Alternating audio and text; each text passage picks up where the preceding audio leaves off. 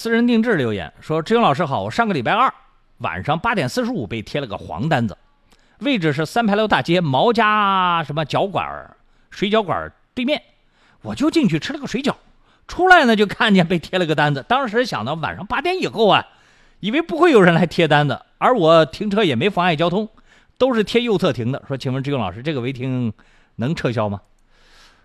呃，你你这样。”你先到智勇在线微信号的下方，找到那个往期问题回复，然后搜这个违停，到里面搜违停。呃，搜到之后，你先听个几期，看你这个问题能不能解决掉。如果你听完几期讲到的那个都解决不了你这个问题呢，你再按照那几期节目里面所讲的情况呢，你再补充一些内容，好不好？因为关于这一类问题，智勇在线的确讲的还是比较多的啊。究竟是怎么回事儿？什么时间能贴？什么时间不能贴？大家遇到这样问题应该是怎么处理？怎么解决？啊，这这是讲的很很详细。你听个几期，好吧？以上路况由南京市交管局独家权威提供，贴心路况，无处不在。刚才那个投诉交警晚上八点四十五分在三牌楼那儿贴他去吃个水饺就违停的那个车友啊，你继续，呃，你还继续查这个智勇在线微信下方有好几个功能按键啊，几个功能按键上拉条里面是能够找到往期问题回复的啊，包括这个右下角那个微网站里面点进去更好找，里面有好多其他的功能。呃，我讲讲别人对你这个停车的看法。我经常在讲，就是我们的车友在路上开车的时候啊，呃，总说别人不对，总觉得自己是对的。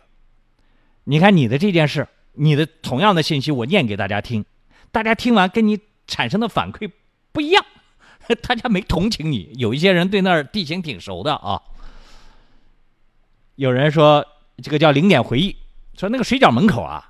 他实际上是有停车位的，这个人被贴单，估计是停了双排。我我相信你肯定跳出来说不是双排，肯定不是双排。如果是双排，我哪有脸到志勇这来投诉呢？是吧？你可能是，但是呢，既然有停车位，你又没停双排，那很显然你停的离路口太近，是吧？因为他既然划停车位。他肯定是能画能让停车地方，他都画着位置。然后呢，画着停车位的地方呢，呃，这不能画停车位的位置呢，一般都是这个路口。为了转弯车辆啊，他要给转弯车辆进出路口给一个空间。所以，你如果停在路口呢，你肯定会影响别人。你自己觉得没影响，没影响别人，但实际上是影响别人了。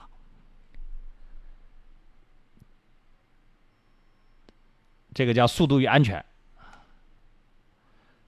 说三牌楼大街违停害死人，还好意思说？就三股道天天堵车，尤其是晚上，车子随便停，停车要自觉啊！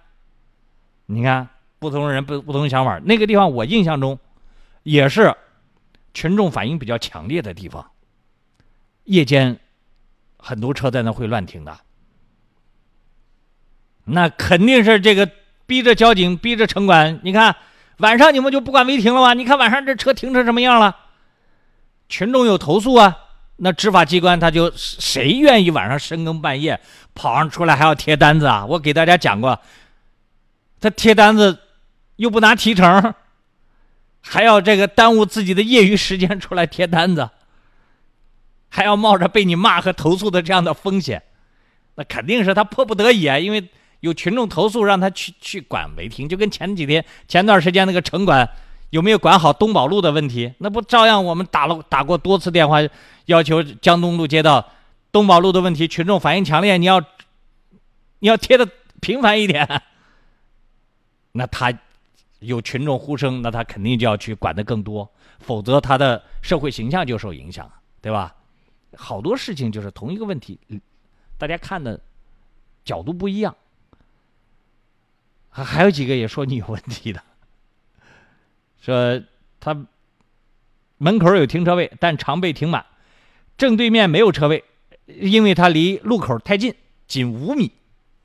你看，你那，你那个周围都已经被大家描述的清清楚楚了。你说说看，你停在哪儿了？要不要发张照片来啊？我让大家给你，给你看一看啊。不过你还是可以继续听啊。这个就是智勇在线微信里面那个往期问题回复里面讲违停的是最多的。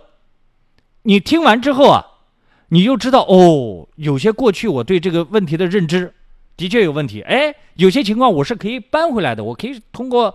申申请复议能能够免除我的处罚了，这很很多的节目里面讲到的东西呢，我建议这个下午四点到五点这个时间尽量不要漏掉。这个节目你多听一耳朵，晚少听一耳朵，对我来说没意义，但是呢，对你是很有意义的，因为你可以少被罚很多的钱啊。那个有人讲说那个位置啊。十一点晚上十一点都在贴，说要是要不贴那边你都走不了。